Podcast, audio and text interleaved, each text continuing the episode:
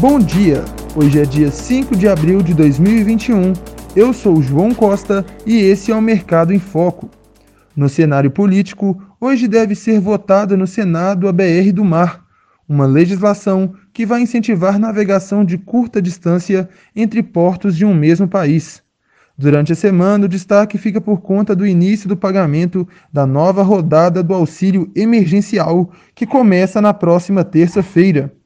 Com isso, o governo deve apresentar ainda nesta semana o projeto de prorrogação do programa de redução de jornada e salário, entre quarta e sexta-feira, visando fortalecer a pauta de privatizações. O governo projeta leiloar 22 aeroportos que atualmente são operados pela estatal Infraero.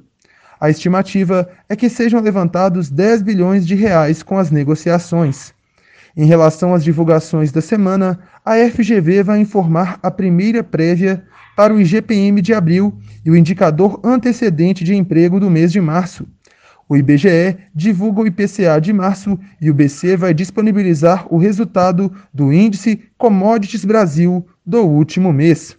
No cenário internacional, a atenção norte-americana é voltada para o discurso do presidente do Fed, a divulgação da ata do FOMC e o resultado do índice do setor de serviços de março.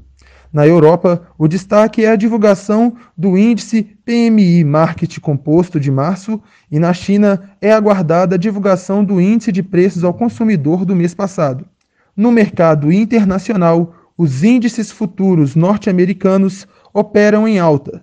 Nesta segunda, tanto as bolsas europeias, devido ao feriado da Páscoa, quanto a bolsa de Xangai pelo festival Kinming não abriram. Na bolsa brasileira, os destaques ficam por conta da LG Informática, Blau Farmacêutica e Alied Tecnologia, que devem realizar suas ofertas públicas de ações nesta semana. Nosso programa de hoje fica por aqui. Você pode ter acesso a mais notícias em nosso site mercado1minuto.com.br uma boa semana e até segunda-feira que vem.